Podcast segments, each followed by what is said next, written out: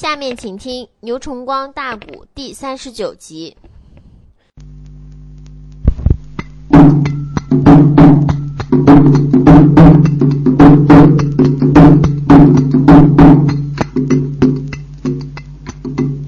来了那天下一筹翁不丹，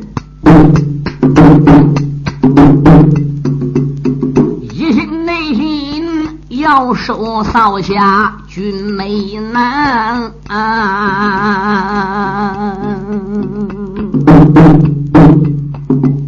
秦媚娘带领弟子要往下跳哦。老和尚心头错喜无名烟，嘴里边不骂，心里骂，暗暗的招魂娘不住骂一番。想起你来，你师徒为汉武林多少载呀？我恨不得能叫你骨头一堆，肉一摊。既然你是你不听老衲两言劝喏，我叫你你高山的上边染黄泉。老人那家想到了中间也不怠慢，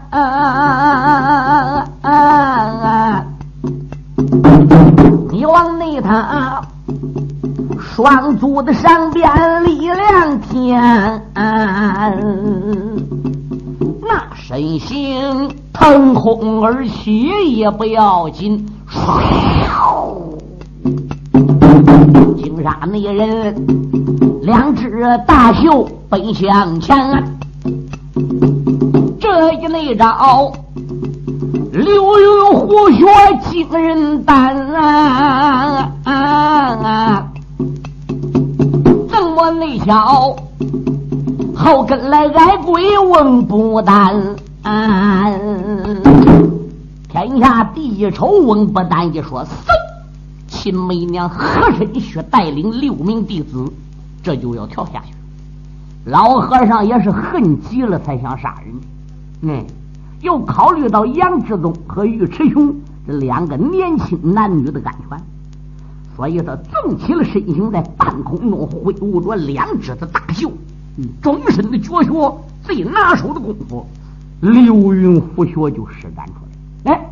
他人在空中，虽然两只大袖把流云虎穴施展出来，可老匹夫文不丹这个矮鬼，随着老和尚背后也腾空而起，两掌毕生的力量对准半空中的老和尚，张掖就发去了。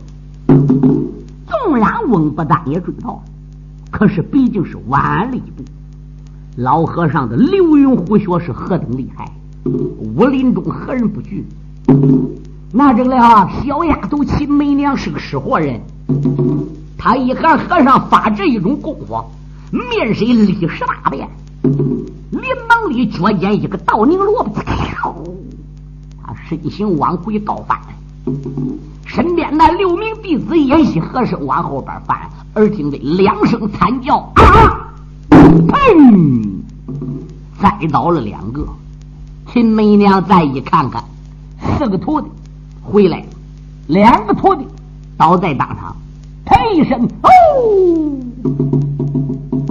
老和尚在猝不及防的情况下，在半空中一招流云虎穴，就这六个人也给他 K 倒着了两个挨个。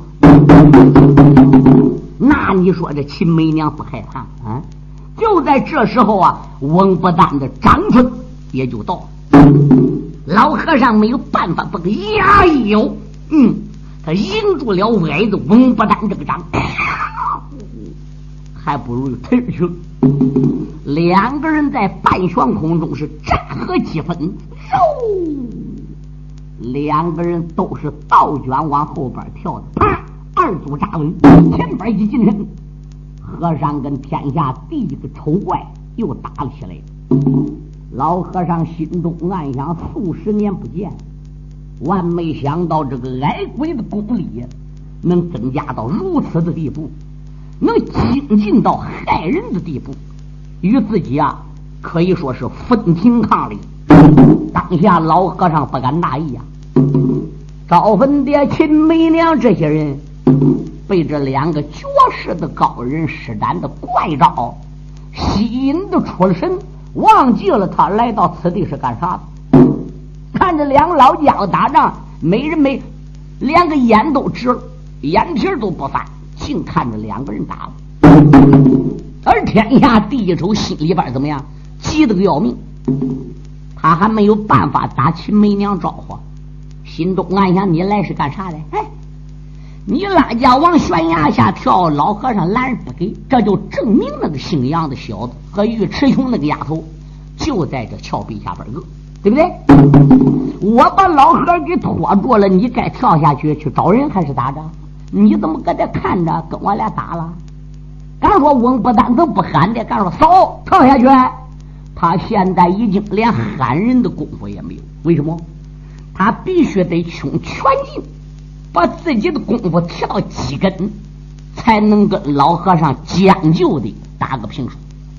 他如果要一说话一松气儿，哎，那么一分神，说不定挨鬼翁不丹这就要吃亏，给对方老和尚这就等于说是有机可乘，所以他没有时间去喊秦梅娘。这人一急就要生智啊，人说情急生智吗。就在这个老家伙出手不一的时候，这个步子踏踏踏搁地乱踏，一步的时候。正好他发现脚跟前有条石子，大脚一踢，这个石子子不偏不正，正好好打到秦梅娘。秦梅娘挨着石子给击的怎么样？一疼就倒，这才使秦梅娘反省，回过愣来，翠袖飘出，当先向峭壁之下纵去，跳其余这几个准一纵身，跳也就下去了。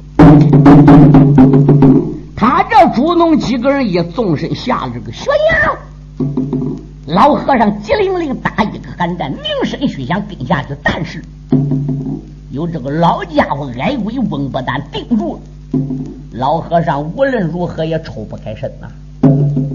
这个高手交战是不能分神，心神万一要分了，你想对方这个本领，那可以说达到通玄神奇的地步。招式不压在行云流水，那要略微微松一点个，差一点意，这马上马就得难看丢人。他这几人一蹦下去，老和尚那么一紧难坏了。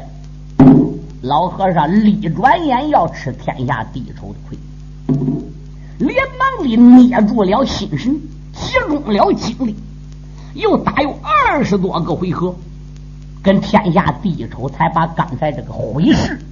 给搬了过来，你任凭北风和尚定力再高，跟翁不丹这样人的交手，那都能打赢吗？嗯，他这两个老人在悬崖上边个拼命交手，我就压下不表，插回来再说秦梅娘。这个他贱人带着几个没死的徒弟，噔噔跳下悬崖，山木一看，望见了。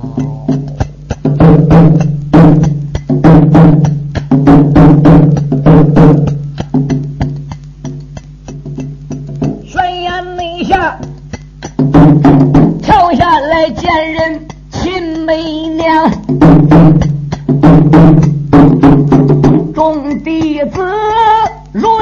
也跟在他的身旁。闪一闪二目留神看呐，那个杨少侠盘膝而坐在平阳，再找他身旁留神望啊，有一道红白的气流在往上，一看个杨少侠周身。有红白的气流，隐约约怎么样往他的身体里边个钻呐，在朝着少侠的身多留神望，刘平地看住了尉迟大姑娘，这个小贱人看到了这里，高了个兴。脑海内里一阵阵的暗思量。秦媚娘是个行家，她一看杨志宗盘膝而坐，双目紧闭，再加上终身有红白间的一股气流，他便知少侠杨志宗是在此地练功，而并且这个功已经练到最后，可能马上就要收回。练这一种什么功夫，也很可能啊，马上就要成功。尉迟琼仍然躺在那一旁，跟个白痴一样，什么他也不懂。可是他这个心呐，有两分是顶在尉迟琼身上，有八分是顶在少侠杨志宗的身上。要不是因为杨志宗长得那样漂亮，他打满心眼里边想杨志宗、爱杨志宗，他根本也不会有此一行。哦，他这一望到人做个点他高兴了，是非同小可。一双眉眼呐，是荡意盎然。顿时，他又想起来好事两只眼儿在少侠杨志宗的玉面之上。可以说是绕来绕去，真是越看越想看。他恨不得现在就把杨少侠抱个怀里边来个销魂真个。哎，顿时他这个欲火炯炯，他忘了置身在何地了。嘿，连夜上边天下第一州跟北风半悟和尚打的难分难解，怎么样？权力私拼、互不相让的事他整个都给忘了。招魂蝶愣了片刻之后，这几名弟子啊就过来了。啊，他一望到这几名弟子，偶然才想起来自己是干什么的。你们这几个人呢，先把那一边的那个小妞急速给带走，火速的离开此地，转回总坛。是。几个弟子这就过来挟着尉迟琼姑娘，从腋下边。往右边啊，还不如都纵身而去。招魂蝶秦媚娘看这几个人走了，他转过身来，来到了少侠杨志东的身旁，两步开外就站住了，口中自言自语的道：“小冤家，这一会儿，嘿嘿，你跑不掉了吧？”啊心中又转念想到。我何不先以翠袖招魂的药，把这小子给他迷倒，先给他带到无人之处，我先享受一番。其他的事啊，等我享受过，俺再谈不。这个丫头现在受不了了，多少回子肉都含到嘴里了，没捞到腰，没捞到咽个肚里子。这一会儿他有时间了。如果这个小冤家要尝到了我身上的滋味之后，说不定啊，他还能有回心转意，他还能答应加入我的北陵会。要是那样的话，说我岂不是天天受用？心念之中，他的右手将罗袖往上边一举，这就要对准少侠发翠袖招魂的毒招。就在此时，少侠杨志宗功成圆满，两只的虎目也已经睁开。他这两眼一睁不要紧，露出了两道骇人的光芒，逼射而出。那也可以说啊，如电光炸闪。招魂蝶秦媚娘被这锐利的眼神那么一照，他不由自主的往后倒退一步。少侠杨志东已经看清了眼前是什么人。哎呦，他不认的是秦媚娘便罢。他一认的是银角天下的秦媚娘招魂蝶，止不住杀心往上边个一换，咣下站起身形，我把你个贱人秦媚娘，今天你就算死定哎呀，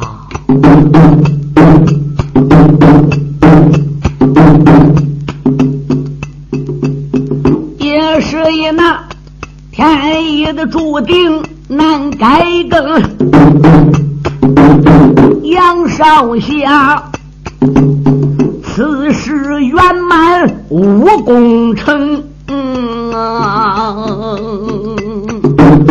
睁眼时认得了这个招魂蝶儿，止不内住，虎目的一阵眼圆睁，用手指戳眼来没将别人骂，连用那把见人连喊两三声。想起你来，鸟龙的谈判初见面呐，一心内心想把我致死为哪宗？要不你是天山龙女大救我。金山内上啊，小爷我生命到送终。想起你来，双叶的镇上遇见了你哟，你把那毒药喂到我的口中，闹得我勾往南海五十刀啊！上官你瞧啊，才一命葬在南海中。我和你你成为吴三江冤死海呀！你不内该抓来我妹妹尉迟琼，小贱人，你光着把我穷妹亲。我问你，你他的老根儿你可知情？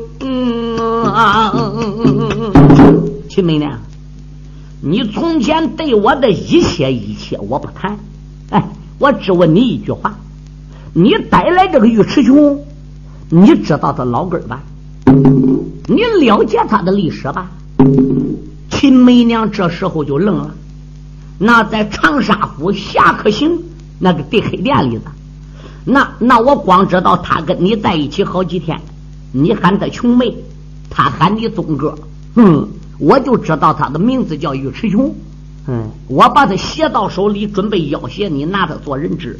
至于他历史，我招魂爹当然不知道，你肯定不知道。你要知道我穷妹的历史，吓死你个的狗蛋！你也不敢把尉迟雄抓在手里做人质。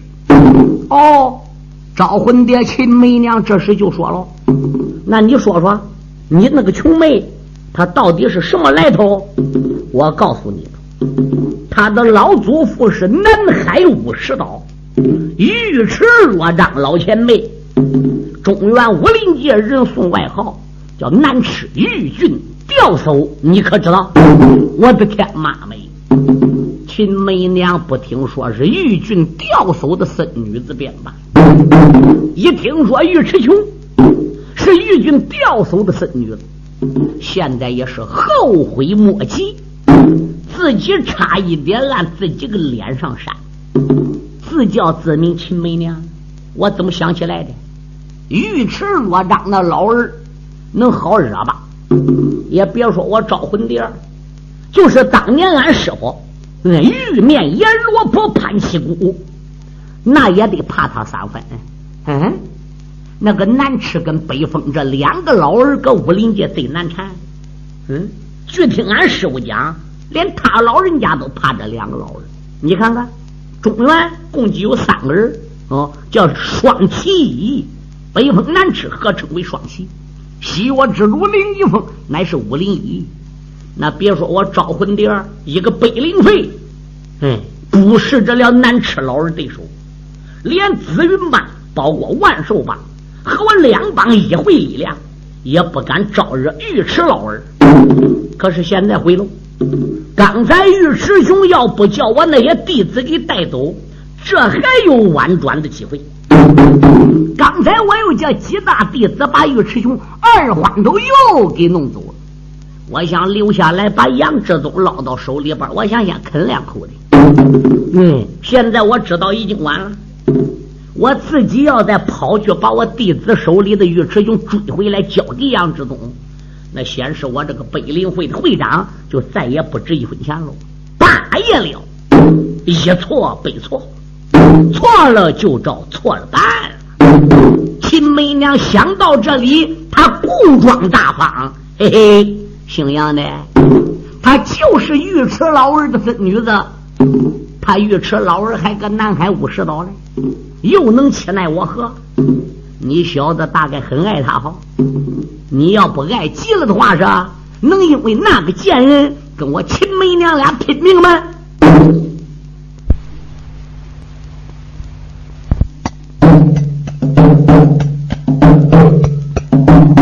秦媚娘如此这般，她把话说。杨少侠，无名烈火烧胸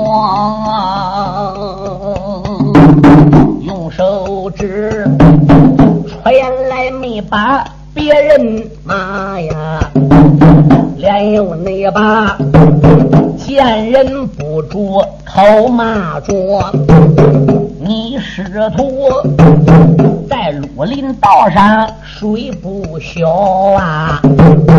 这个中日里都将那些少年托，这一那次你悬崖之下碰见了我呀，必然没得从今往后见我了。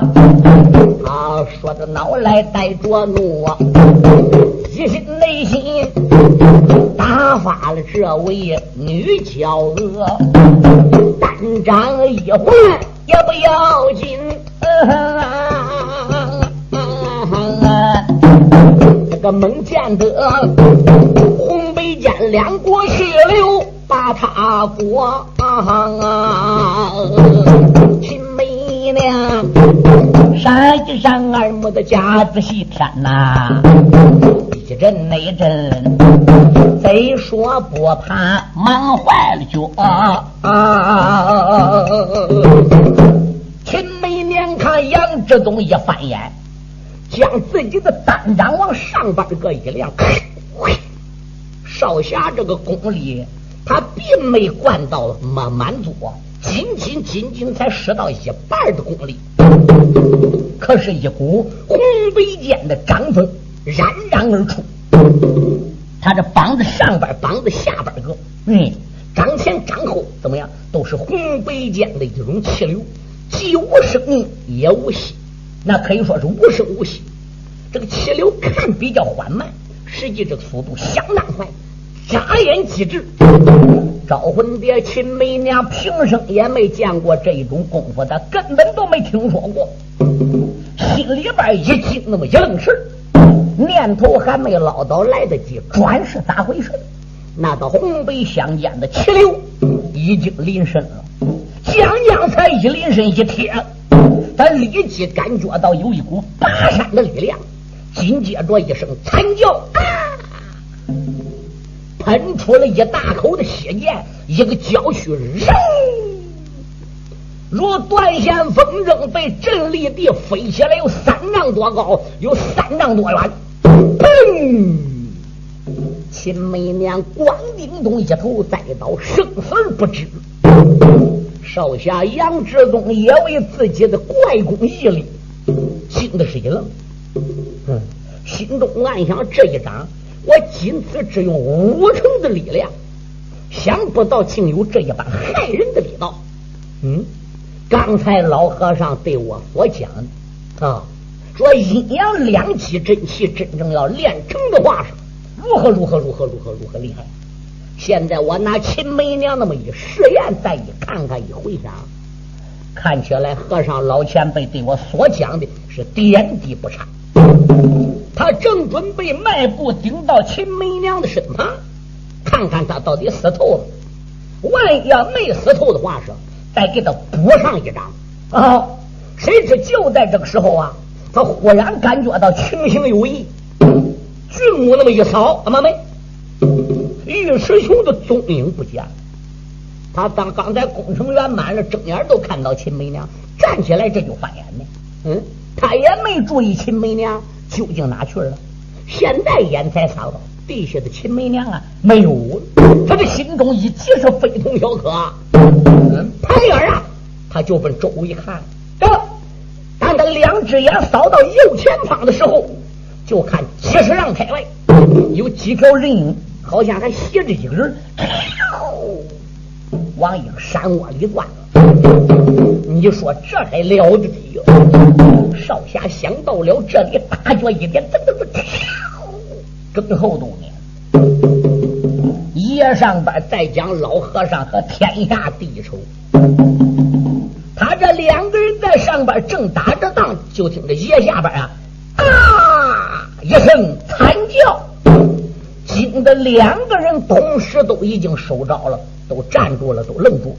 哎，老和尚收招，没继续战。听这一声惨叫，他误认为是尉迟雄的叫声。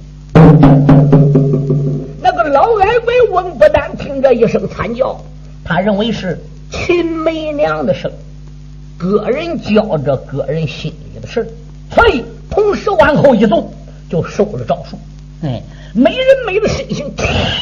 都往悬崖下跳，老矮子也不去当老和尚了，老和尚也不去当矮子了，两个人一子都往这悬崖下边蹦了，一往下边蹦，再一看看，两个人同时都是亡魂皆冒，尉迟琼姑娘没有了，少侠杨志忠不见了，杨志忠是死是活他不知道，嗯。尉迟琼究竟哪去了？老和尚也不知道。老矮子王不但跳到下边，大吃一惊，惊在哪里呢？明明秦梅娘带领四五个弟子从上边个下来的，那么为什么这四五个人没有呢？这四五个人都不见人呢？嗯，这几个人是死是活？是不是？并没看到那年轻的少年呢，并也没看到尉迟雄啊。那边躺着一个人，也不知是谁。走到跟前，定睛一瞄，原来是招魂蝶秦梅娘。天下第一州也不知秦梅娘是生是死。走到跟前，往下一蹲，大手在秦梅娘鼻息上一弹，哟，还有一丝气。他连忙里把秦梅娘往怀中一抱，老眼之中差一点掉泪，骂道一声：“秃驴！我老矮子跟你这个仇，那就算借定。”这一笔的账，今后我再找你算。老矮子翁不但把秦梅娘啊就抱走了，老和尚由于他的心还教着杨志宗，还教着尉迟琼，所以老矮子抱着那个贱人走了。和尚这时候连半点的心情去追秦梅娘和老矮子之意也没有。所以，北风半悟和尚啊，就站在这个地方，满心眼里的焦躁，心中暗想：如果那娃子尉迟雄要有个闪失，我后五天见到南风老儿，我该如何交代呀？杨志忠的功夫练到什么样的地步了？我这二番头下来，我没见着。现在是死不见尸，而活不见人。这倒如何是好？老和尚站在这个地方，正愁着，啊啊啊！就感觉着右前方这个方向，在二百丈开外，闪出来几声的惨嚎声。嗯，和尚一听，是发在西南方向。别管是咋回事，追！老和尚施然左兵轻步，正腾空而起，不亚在云心化空。时间不大。他转过了一个山环，来到山环跟前，再定睛一望，一副残影落在了眼前呐。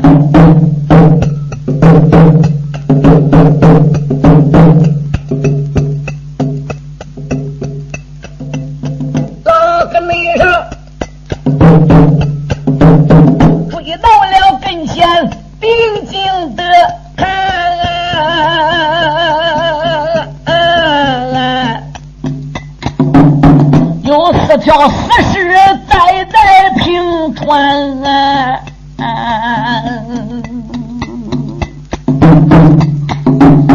仔细内望，这几个准儿本是被决定内功来打死啊！那个脸上边的一块紫来一块蓝，人的内了哦，本是那北陵会中几大弟子啊，也不内知他死在何人手里边。想到了此，他又找周围定睛的望，哎，这个望见了有一条人影在西南，定睛内望，好像少侠杨志宗。对，我老和尚一声吼喊，把丹田。老和尚北风半雾认的这几个死士，是秦梅娘的几个知坛弟子啊。心中暗想：龙宫来八个人，叫我打死两个。秦梅娘不知生死，叫老矮鬼翁不但抱走了，这还杀死了。这点正好好是四条死尸。他那么抬眼一望，望到条人影，看有点向阳之动，他都喊。他那么一喊，不要紧，前边这个人影呢，还真站这儿嘞。那人影又往回一看，也望到老和尚。老和尚往前去，前边那道人影往回走，两下走到跟前，和尚在定睛一望，哎呦，那不是少侠杨志东又是谁呢？而并且。怀里边还正好抱着尉迟雄，老和尚喜的差一点眼泪都要掉下来了。嗯，杨志东连忙里把穷姑娘往地下那么一放，嗯，紧走几步来到和尚跟前一抱拳：“口子老人家在上，晚辈我这厢有礼了。”老和尚一看杨志东没有点点滴滴的闪失。是满心眼的高兴，再看尉迟雄呢，还是痴痴呆呆，并没被北陵会所伤害，那心里边就更高兴喽。老和尚，我娃娃呀，是不是功成圆满了？多谢老人家，没有老前辈的指点，晚辈我也没有现在。嗯，那刚才在爷陛下秦梅娘的一声惨叫，是不是你的杰作？正是晚辈。我一招打的秦梅娘，栽倒在地，不知那贱人生死。刚要上去细查，才看见琼妹失踪。我追北灵会几个弟子，我才追到了此地呀。哦，和尚说那就好，那就好。阿妈妹，他这两个人正在拉呱，就看尉迟雄这个身体搁地下乱滚了。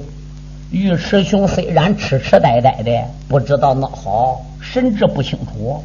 但是他现在搁地下翻滚了，这个鼻子里啊直咕个，嗯嗯嗯嗯，老和尚就知道孩子身上的毒药已经开始发作了。乖乖，他肚子里边个首先被那个销魂石骨丹已经推下去，炖虎石还要多。对虎石一天一夜，这会儿已经到毒药发作的时候，那他一疼，他不搁地下打滚吗？老和尚见到这里，哪里来嘛？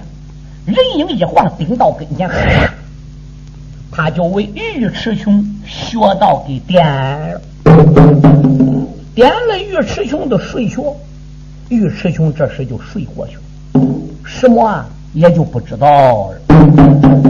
老和尚当时之间呢，就说了：“娃儿啊，什么事？现在你的功已经练成了，敌人死的死，伤的伤，这件事情也算结束了。我们得想办法抓紧办正事把琼儿给他治好啊！前辈那是当然，我该怎么样失手呢？”和尚说：“跟我来。”老和尚在先，少侠抱起了姑娘，随后拐过来两道弯儿，前边闪出来一处悬崖，悬崖跟前还有几棵大树，这个树后边啊，哎，有个那石洞。老和尚往天也不是来过，也不是咋的，他大概知道这个洞，对这个山里地形很熟。老和尚当时之间就说了：“知道什么事？赶紧。”把这个孩子啊给抱到这个洞穴里边去，我呢就坐在洞门口来给你做个护法。哦，老人家，那你来给我做护法？当然，那如果在你救穷人的时候，万一要有万来干扰的，那又怎么得了呢？那既然如此的话是好，晚辈呀，我就听你的吧。时间不大，小爷弯腰。把穷姑娘啊，还不如就抱到了树洞里边。俺一抱到了树洞里边之后，老和尚就坐在这个树洞的外边，转脸朝外。小爷搁里边就说了：“前辈，那我该怎么办呢？”老和尚说：“现在呀，我叫你咋办，你就咋办。那好，现在你就把尉迟琼身上的裙衣啊。”给解开吧！啊！杨志东一听，愕然一愣，不由自主的为难了，心中暗想：你叫我把他衣服给解开干啥的？声音就发颤，喊道一声：“老前前辈，呃，这个……哎呀！”老和尚说：“别这个那个的了，快解！救人要紧，穷儿的腹内。”毒丹已经发作了，怎么还婆婆妈妈的？少侠杨志宗没有办法，只得弯下腰来，为尉迟雄的裙衣就给解了开来。解完没？那还得都解吗？一件一件，完全都得解开，一直看到皮肤为止。啊妈没！少侠一听，心里边是忐忑不安。嗯。心里边怎么样？他跳动的也加速了，手啊也发颤抖了。最后给解的就剩个短裤头了。他这个手指头子乱颤，嗯，自己呢耳朵轰鸣，嗯，手沾到尉迟琼身上边的肉体，可以说是柔弱无骨，细腻如纸。自己一张的俊脸，霎时间变成了蜘蛛干。血脉膨胀，满脸发红，因为他从小到大像这样摸女孩家一个铜体，可以说从来没有过。老前辈，呃，衣衣服都已经解开了。废话，解开了就解开了。我怎么听你说话可怜巴巴那味儿似的？我我我搁洞里边受不了了。他巴不得打洞里边跑出来。杨少侠万万也没想到是用这一种办法来疗毒的。他要知道得用这一种办法疗毒，他拼着命哪怕追到北陵会的总坛，也向秦梅娘要解药，也不至于做到这一种地步。所以眼下的后悔啊，已经是没有办法了。娃儿，什么事？既然穷姑娘身上的衣服已经脱光了，你呀，现在把你自己的衣服也给脱全，我也脱。对，叫你脱就快脱。少侠心想：为了救人，哎，他叫我咋办就咋办吧，反正事已如此了。哦，我又不敢不照他的话办。少侠没有办法，把自己的衣服也就给脱下去了。娃儿。把穷姑娘身上的穴道给解开吧！哦，把尉迟琼身上的穴道整个解了。他这眼瞎着闭着，他不看穷姑娘身上，他手指不知往哪里戳。他一解穴道，他必须得睁眼。啊，好来给他解穴道。这不睁眼便罢，一睁眼可了不得。他不由自主就就看到了姑娘胸前呐。高耸的玉峰，自己全身如同珠帘。穷姑娘终身上下齐眉如意，跟憋死的呀！他一颗心打嗓眼里差一点跳出来，自己想跑不敢跑，留下来难受。嗯，如果要有镜头子把他这种相给拍下来，那可以说要多难看有多难看，要多狼狈有多狼狈。姐没解说啊？老何搁外边催来，晚辈我我我解了。哦，既然把他穴道给解了，你赶紧趴在他身上呢，面对面，脸对脸。啊妈没。杨少杨说老人家这这我怎么弄？你看你。脸对脸，三对三，差点鼻子没碰歪。我叫你那办，你都那办。哎，趴在他身上呢。少侠杨志忠可怜，自己差点都要死了，眼泪整个挤出来了。有那位同志说要给我，我哪唠叨了？老何不叫我也爬上。你看看人能办你们？人杨少侠是什么样人？少侠没有办法，可怜，把个眼闭着。他还不如就真趴到了穷姑娘身上，把你的左手伸出来，按在丫头的命门穴上，以你阴阳两极的真元为他助攻疗毒。你的嘴对在穷儿的嘴上，嘴对嘴给他渡阳气，阴阳二气结合，方可去毒。杨志忠含着眼泪说：“是。”